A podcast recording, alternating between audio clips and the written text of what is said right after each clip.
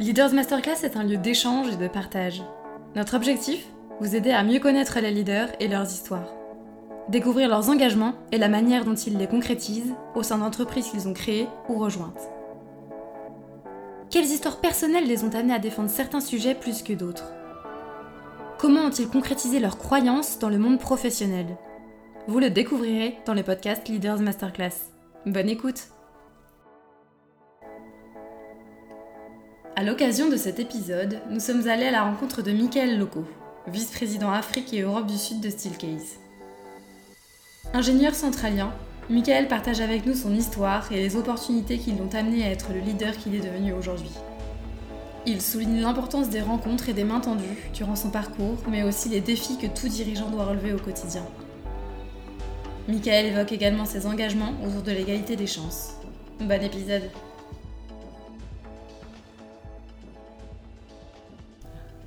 Bonjour Michael. Bonjour Mirabel. Peux-tu s'il te plaît te présenter en quelques mots? Bien sûr, donc Michael Loco. Euh, J'ai 38 ans et je travaille depuis 10 ans chez Steelcase où je suis aujourd'hui euh, vice-président pour l'Europe du Sud et l'Afrique. Alors moi j'étais un enfant euh, turbulent, beaucoup d'énergie, même un peu trop parfois, beaucoup de mal à me concentrer. Donc il me fallait euh, beaucoup de choses pour euh, canaliser cette énergie. Donc euh, comme tu l'as dit, j'ai fait de la musique, du piano pendant plus de 10 ans. Donc, alors, moi mon plaisir dans le piano, c'était au début, c'était plus le solfège en fait. Le fait de, il y avait un côté très scientifique avec les notes, la rythmique, respecter tout ça. Donc j'adorais. Et puis après, bon, le piano, c'était, ça arrivait en plus, ça permettait de, de mettre en musique, c'est le cas de le dire, euh, toute euh, cette euh, partition. C'était un des éléments importants. Et quand je disais canaliser mon énergie, j'ai fait aussi pendant très longtemps du, judo. Je pense que d'ailleurs, c'est ce qui m'a aidé à, canaliser une bonne partie de mon énergie et à prendre des notions de concentration, des notions de aussi respect de, de l'autre, avec, des, avec des règles, tout en se défoulant un maximum. Donc euh, voilà un peu euh, si on retourne euh, un tout petit peu en arrière. Mais quand je disais turbulent, oui, moi j'étais classifié comme hyperactif. J'étais du genre, à, quand j'étais en salle de classe, à me mettre debout et à chanter devant la classe. Je pouvais pas rester assis une heure d'affilée. C'était, compliqué pour moi au collège, au lycée. Donc au bout d'un certain temps, j'ai eu cette chance d'être dans un, dans un établissement formidable qui comprenait ce genre de sujet et qui permettait de, euh, on va dire, de me, de me défouler euh, euh, un peu euh, comme je le voulais. Donc je sortais, je rentrais. euh, J'avais un autre copain d'ailleurs qui s'appelle euh, Mickaël, euh, qui, avec qui voilà, on, avait besoin de sortir, donc euh, on, le faisait. J'ai fait en fait du CE2 à la terminale, j'étais dans un établissement qui était un, qui était un établissement public qui s'appelle le lycée franco-allemand, euh, où euh, donc, j'ai appris euh, à la fois, enfin je fais français allemand, il y avait des cours en français, des cours en allemand. La particularité de cet établissement, quand je dis que c'est un, établissement particulier, même s'il est public, c'est qu'il y a des conditions d'enseignement, avec le recul, je me rends compte que c'était optimal. On avait des cours de langue, on était à 14, c'était la moitié de la classe, les classes étaient maximum 25-28. Voilà, donc euh, les professeurs euh, nous connaissaient, nous accompagnaient. euh, donc cursus extraordinaire. En première et en terminale, on avait les mêmes professeurs pour nous accompagner jusqu'au bac. Donc voilà, c'est beaucoup de chance d'avoir pu, d'avoir pu faire ça. Cette chance, je la dois en grande partie à mes parents. hein. Ça mérite d'être connu. Euh, et c'est vrai que c'est pas c'est pas classique, mais euh, je pense que c'est historique. Il y en a trois en fait dans le monde de lycées publics franco-allemands, deux en Allemagne et un en France. Celui en France qui est dans les Yvelines. Et voilà. Après l'entrée se fait sur concours par contre, euh, même si c'est public. Voilà, donc euh, une- une- la chance d'a- d'avoir fait une, belle scolarité là-bas. Et, euh, et j'ai eu cette chance aussi, c'est que dans, ce parcours-là, forcément, quand on est aussi bien accompagné, ben, on apprend bien et voilà, on, nous met dans d'excellentes conditions pour pouvoir euh, réussir après. Alors c'est vrai qu'en plus, quand on est à cet âge-là, euh, enfin, je sais pas, euh, pour ceux qui nous écoutent, comment, comment ça se passe, mais quand on a 16-17 ans, ce qu'on veut faire dans la vie, on a des idées, mais ce que ça veut dire concrètement, voilà, on ne sait pas trop. Et moi, je me souviens encore de ma proviseur qui m'a dit, de toute façon, Michael, tu feras une classe prépa. moi, j'ai fait une classe prépa bac scientifique. ma spécialité, c'était les mathématiques. Euh, et en France, quand on est bon en maths, il y a beaucoup de portes qui s'ouvrent. Est-ce que c'est une bonne chose? Euh, Je ne sais pas. Je suis pas sûr que. Euh, voilà, il y a une voie un peu élitiste. Je pense qu'il faut peut-être un peu changer. Mais en tout cas, moi, ça m'a permis d'avoir accès à, des profs formidables, à des écoles top. Et voilà, ce qui m'a permis de grandir, parce que ce qui compte, c'est d'être bien entouré.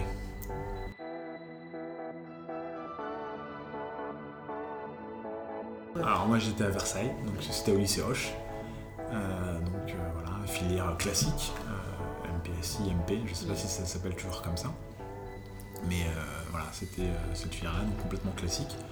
Moi ma chance c'est que forcément venant d'un établissement franco-allemand, tout ce qui était langue étrangère, c'était plus un avantage par rapport à, beaucoup d'autres. Je voulais être pilote, c'était un de mes rêves, et donc il y avait Super que je visais. Et puis après, euh, bah, euh, on regarde un peu, bien entendu, l'X, c'est quand on est en prépa, c'est le Graal avec. Non, il y a l'X et le NS aussi.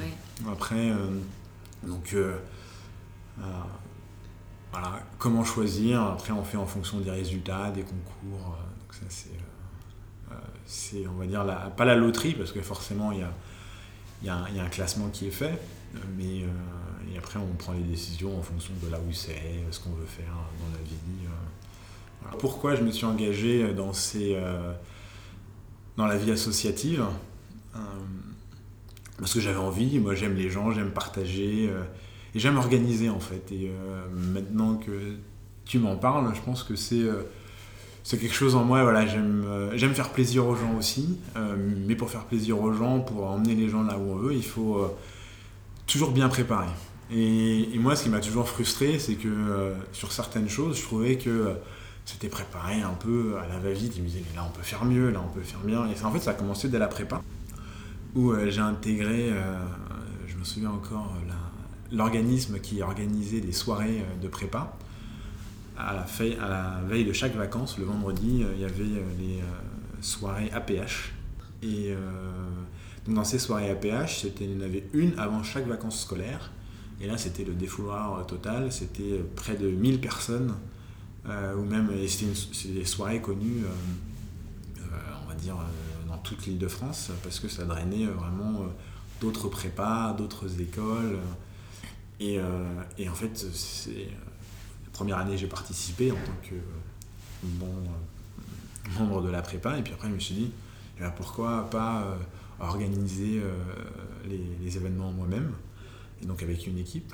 Donc j'ai fait partie du, bureau et c'est vrai que l'adrénaline de préparer, de voir les gens arriver, de voir les gens contents, les gens passer un bon moment. Et puis après aussi, ce qui est intéressant, c'est la fin de ces moments-là où euh, tu te retrouves avec les équipes, euh, euh, les, gens ont, passé un bon moment, mais après il faut balayer, il faut nettoyer. Voilà, donc ça c'est des, ça, c'est des moments où je me suis rendu compte que ça construisait aussi une équipe.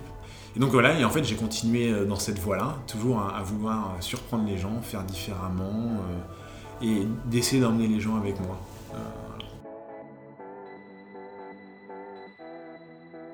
Quand je fais centrale, le plus difficile c'est d'y rentrer. Après la sortie c'est quand même beaucoup plus simple. et c'est trois ans de, bonheur hein, où on découvre, où on relâche. et puis donc il y a cette partie-là, mais il y a aussi après ce qu'on fait, les professeurs qu'on rencontre, les matières, est-ce qu'on peut y faire? Et puis après, c'est les premiers pas dans la vie professionnelle aussi, les premiers stages, euh, les premières réflexions de qu'est-ce que je veux vraiment faire de ma vie? Euh, Dans quelle direction euh, je veux aller? Et encore une fois, bah, ce qui, m'a beaucoup aidé, c'est des, des, rencontres. Je pense que moi, ma carrière, elle s'est lancée grâce à un stage d'été que j'ai fait c'était euh, pendant, euh, c'était pendant la prépa même. Euh, l'été, bah, bien sûr, il y a deux mois de vacances. Donc, il faut travailler, il faut partir en vacances, mais après, pour partir en vacances, il faut avoir de l'argent et donc il faut travailler. Et là, très naturellement, j'ai eu cette chance de faire. c'est la BNP qui a embauché des auxiliaires d'été. Et voilà, donc, et là, et là j'ai rencontré en fait mon premier employeur, alors que j'étais encore en prépa. Mais c'est vraiment par hasard une dame formidable et avec qui ça s'est très bien passé. Et moi, comme j'étais un peu geek, euh, je, les avais aidés sur, euh, sur des sujets très particuliers. Elle dit Ah, Mickaël, toi, le jour où tu cherches un stage ou tu cherches quelque chose, eh ben, reviens me voir. Et euh, trois ans après, quand je cherchais mon stage de fin d'études, je suis venu la voir. Elle, avait évolué dans la banque. Et voilà, c'est comme ça que j'ai mon premier stage. Et c'est comme ça que j'ai trouvé mon premier employeur, puisqu'il m'a embauché après coup. Moi, ma spécialisation, c'était les systèmes d'information et euh, après mathématiques algorithmiques, théorie du chaos, euh, toutes ces choses-là. Donc euh, le côté geek il vient parce que voilà j'aime les chiffres, j'aime les maths et voilà. Et dans la banque en fait aujourd'hui, encore plus aujourd'hui mais déjà à l'époque, ce qui primait c'est le, côté système d'information qui est très prégnant. Mais surtout, euh, ce côté geek, je l'avais depuis tout petit, parce que moi, je prenais l'ordinateur de mon papa, des vieux ordinateurs euh, Windows, et je programmais mes propres jeux pour jouer moi-même. Mm. D'ailleurs, en le disant, ça fait un peu bizarre. de dire qu'on joue à ses propres jeux qu'on programme, avec euh, est-ce que tu veux aller à droite ou à gauche, tu tapais gauche, et puis tu avais une autre phrase. Voilà, donc c'était des programmes tout basiques, et j'ai fait ça pendant longtemps, donc à 12 ans, 13 ans, 14 ans, donc c'était tout naturel que je fasse ça, et même dans mes, dans mes études, en école. Et après, euh, j'ai intégré la banque. Alors là, c'était plus parce que je me suis dit, je ne savais pas quoi faire. J'ai dans la banque, je pourrais potentiellement utiliser ça. Et euh, cette personne que j'ai rencontrée euh, pendant mon stage d'été m'a proposé ce poste-là, mais qui en fait utilisait peut-être 10% de mes capacités de ce que j'avais appris. donc là, c'était dans un domaine de gestion de crise. Le travail, c'était euh, de travailler sur tous les incidents majeurs de la banque avec le comité de direction. Donc, ça demandait à la fois réactivité, euh, une grande capacité d'adaptation, donc euh, connaître tous les sujets. Les sujets, ça pouvait être un hackage informatique, tout comme une prise d'otage ou un effondrement de bâtiment. Donc c'est vraiment des choses complètement différentes et donc qui demandaient une adaptation d'esprit. Non, j'ai pas voulu aller en salle de marché, alors j'ai pas cherché à y aller non plus mais je pense qu'intellectuellement, c'était beaucoup moins stimulant que ce que j'ai pu faire. Et euh, le défi, la diversité euh, était euh, bien plus intéressante dans les équipes de gestion de crise, à mon avis. Après, j'ai pas fait donc, directement, donc je peux pas vraiment comparer, mais je sais pas si j'avais commencé par ça, peut-être que j'aurais trouvé ça différent, mais en tout cas, c'est pas le cas. Je suis arrivé dans la banque avant les Man Brothers, donc j'ai vécu les Man Brothers, j'ai vécu la crise des subprimes, mm. j'ai vécu le tremblement de terre au Japon, euh, j'ai vécu, euh, alors ça peut paraître un peu euh, bizarre, mais le côté également en Côte d'Ivoire, il y avait deux gouvernements à un moment donné qui s'étaient formés. Et quand on est une banque, on doit se poser ce genre de questions. C'est-à-dire qu'une banque est adossée à un gouvernement, et donc quand on est euh, dans ce cas-là, on, se met vers quel gouvernement euh, Donc, euh, droit de retrait, il y, a plein de choses. pas mal de choses, des belles aventures, des moments un peu plus difficiles aussi, parce que parfois c'est très intense. Hein. En fonction des situations, il y a des choses plus ou moins sympas. Ce qui se passe en Russie, en Russie actuellement, c'est triste. Euh, enfin, en Russie, en Ukraine, euh, à partir du moment où on parle de guerre, on se dit waouh, est-ce que c'est encore possible au XXIe siècle? C'est moi j'ai des collègues qui sont en Russie, des collègues qui sont en, Ukraine, donc au-delà de, de l'impact business que ça peut avoir, c'est ouais, c'est compliqué. Et je sais aussi que euh, euh, bah, je pense que dans toutes les sociétés actuellement, euh, même dans la nôtre, il y en a qui réfléchissent à bah, comment est-ce qu'on gère cette situation-là. Mm. Je pense que c'est une des choses que j'ai apprises en, en, travaillant en gestion de crise. ceux qui gèrent le mieux les crises, en fait, toutes les crises, tout problème, il y a toujours une solution. Et on me dit souvent, Mickaël, t'es jamais stressé Parce que c'est vrai que j'ai été depuis, bah, depuis que j'ai commencé soumis à des fortes pressions, mais j'ai appris à gérer. Mais là où il y, a eu, il y a souvent de la pression, où on sent que l'ambiance est beaucoup plus lourde, c'est quand on parle de l'humain et quand il y a des enjeux humains. quand il y a des... Un virus informatique, oui, vous perdez des millions, vous perdez votre outil de production, ça vous embête. Mais finalement, euh, il y a toujours des solutions. Euh, et on s'en sort. Quand vous avez des gens qui sont sous des bombardements, quand vous avez des gens qui sont pris en otage, là je peux vous dire que vous réfléchissez différemment et que la pression est, vraiment différente. je pense que cette notion d'humanité, moi je trouvais ça bien, c'est ça que je trouvais bien, c'est que finalement euh, on se rend compte que dans toutes nos activités, il y avait quand même l'humain qui était quelque part au centre de ce que l'on faisait. Et c'est ce que j'appréciais sur, ce genre d'activité et, avec les différents leaders que j'ai pu côtoyer, c'est de voir que quand il y avait de l'humain en jeu, euh, l'attention et, l'attention étaient peut-être différentes.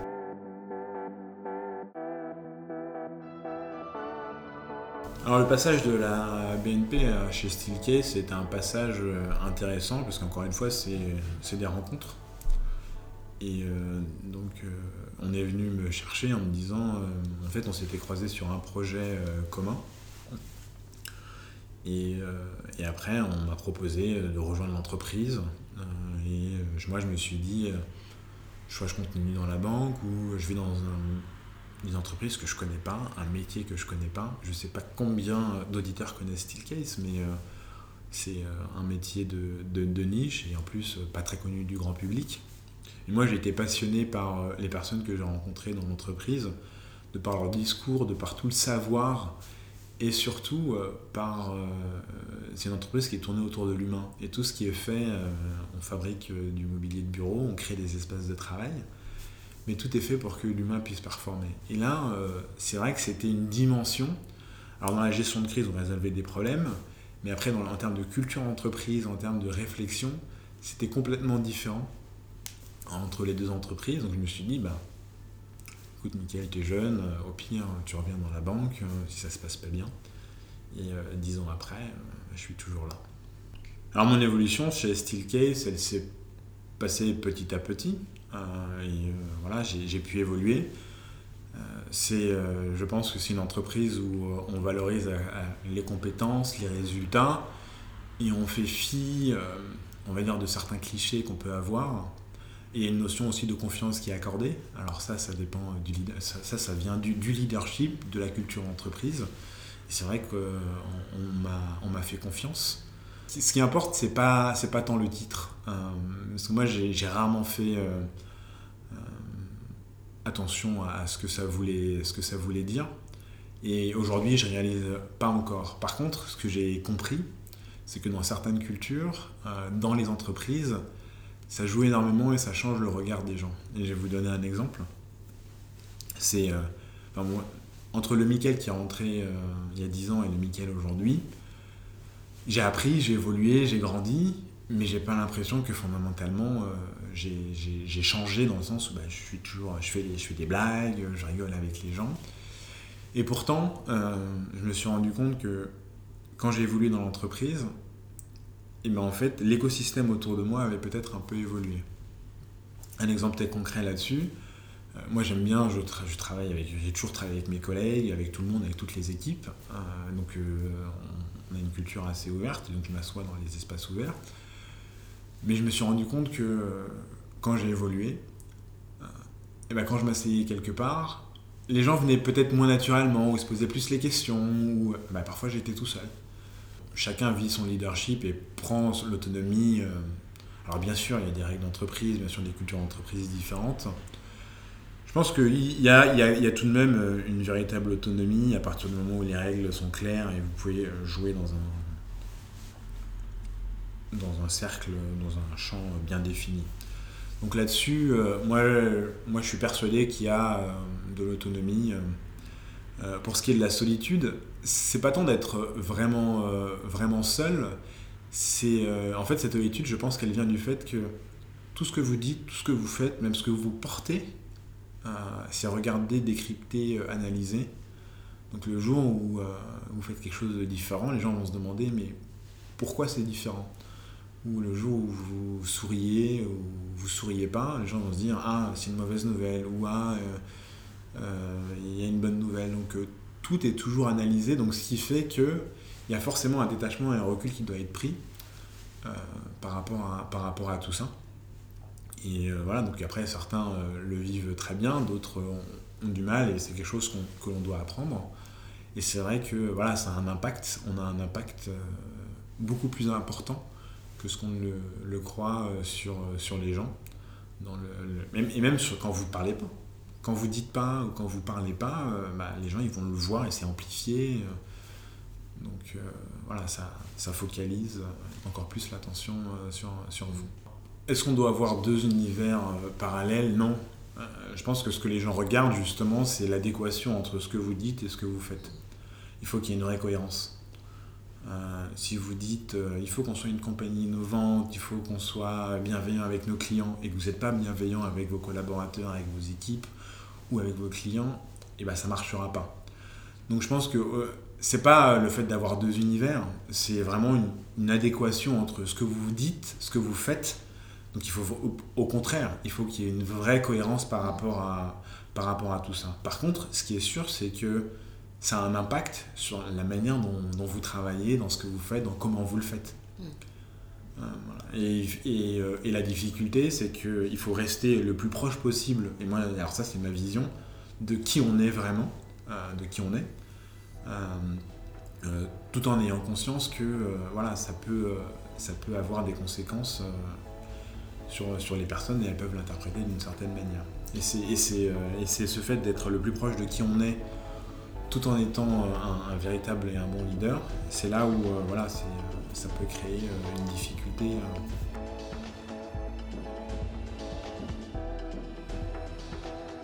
moi, je me suis jamais défini en tant que leader noir ou, ou, issu de la diversité, mais je suis conscient que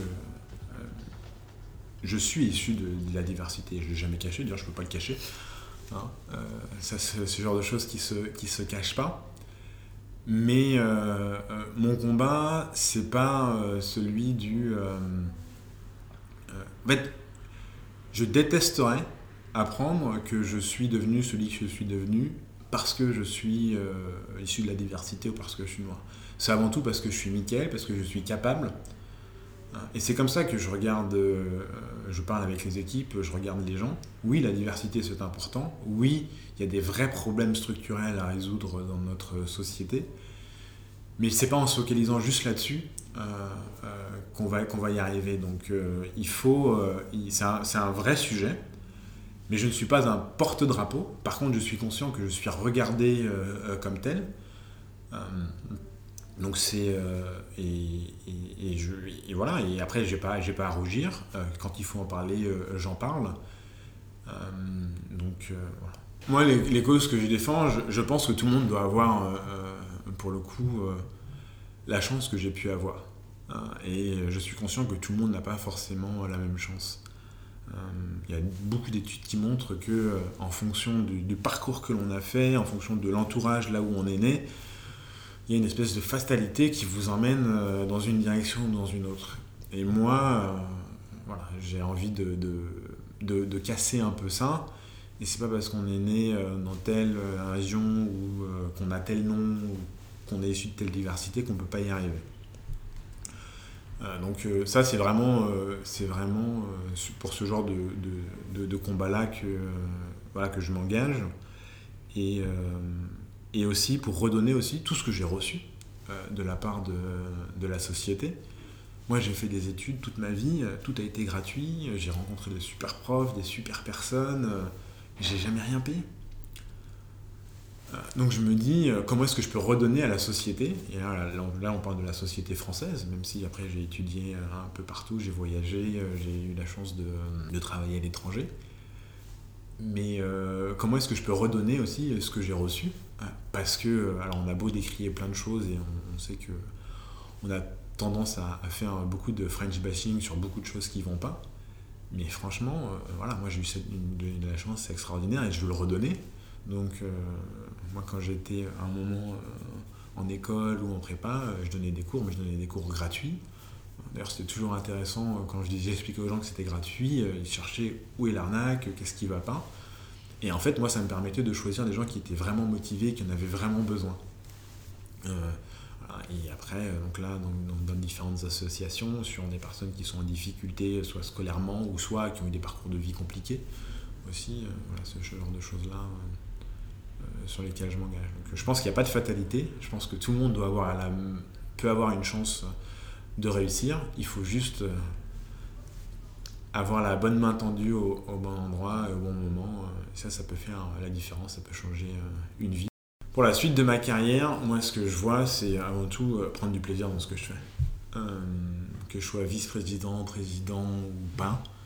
Moi, ce que je veux, c'est avoir du plaisir, travailler avec des gens euh, avec lesquels euh, je, je m'entends bien, j'ai envie. Euh, je sens que je peux apporter quelque chose. Euh, donc c'est pas tant euh, mon objectif, c'est pas forcément d'évoluer euh, vers le haut ou vers le, vers le bas. C'est vraiment de prendre du plaisir et de pouvoir mettre mes compétences là où je peux apporter le plus. Donc c'est c'est vraiment ça qui m'anime. Le jour où, où je m'amuse pas, le jour où je m'éclate pas, ou le jour où je me dis le matin en me levant, euh, j'ai pas envie d'y aller, bah, ça veut dire qu'il faut que je change de métier, il faut que je change d'entreprise. Les gens le ressentent. Quand vous êtes fatigué, quand vous n'êtes pas motivé, euh, quand vous avez plus ce- cette petite flamme au, euh, sein de vous, et ben ça, se ressent. Et ça a un impact aussi euh, sur l'impact que vous pouvez justement avoir euh, pour les autres.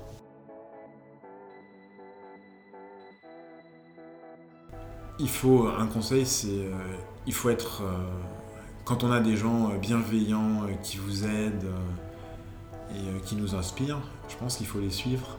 Euh, il faut écouter euh, un peu d'un point de vue émotionnel ce qu'on dit, parce que c'est ces gens-là qui vont vous aider à grandir et qui. donc ça c'est vraiment le, un, premier conseil. Ensuite le deuxième c'est qu'il n'y a pas de fatalité, donc il faut se battre. Parfois c'est dur, mais il ne faut pas, baisser les bras, parce que je pense qu'au bout de... Voilà, le, le travail, moi je suis convaincu que le travail ça paie toujours, même si on ne le voit pas tout de suite, euh, il y a vraiment une, conséquence. Et puis après, euh, si je devais donner un, conseil aux leaders de demain, c'est euh, de... De pas le faire en souhaitant, en, voulant devenir leader. Je pense qu'on le devient naturellement et ça se construit. Mais avoir juste comme objectif de devenir leader, je pense que on ne le reste pas grand chose. Donc il faut avoir vraiment autre chose qui vous anime, un sens. Parce que sinon après on tombe dans ce qu'on appelle. C'est intéressant parce que quand on parle de leader, euh, beaucoup euh, ont des choses en tête qui, se combinent plus avec le manager. Alors que leader, c'est quand même quelque chose, il y, a, des notions en plus. Voilà, c'est pas juste euh, de gérer des tâches, euh, il y a le côté inspirationnel, il y a le côté visionnaire. Euh, et ça, euh, ça se, ça se décrète pas, ça se décrète pas comme ça. Ça se travaille, c'est en étant curieux, en regardant autour de soi, euh, en s'intéressant aux autres aussi. euh. Voilà, donc, c'est euh, ce que je pourrais partager. Merci Michael pour cet échange franc et clair. Merci.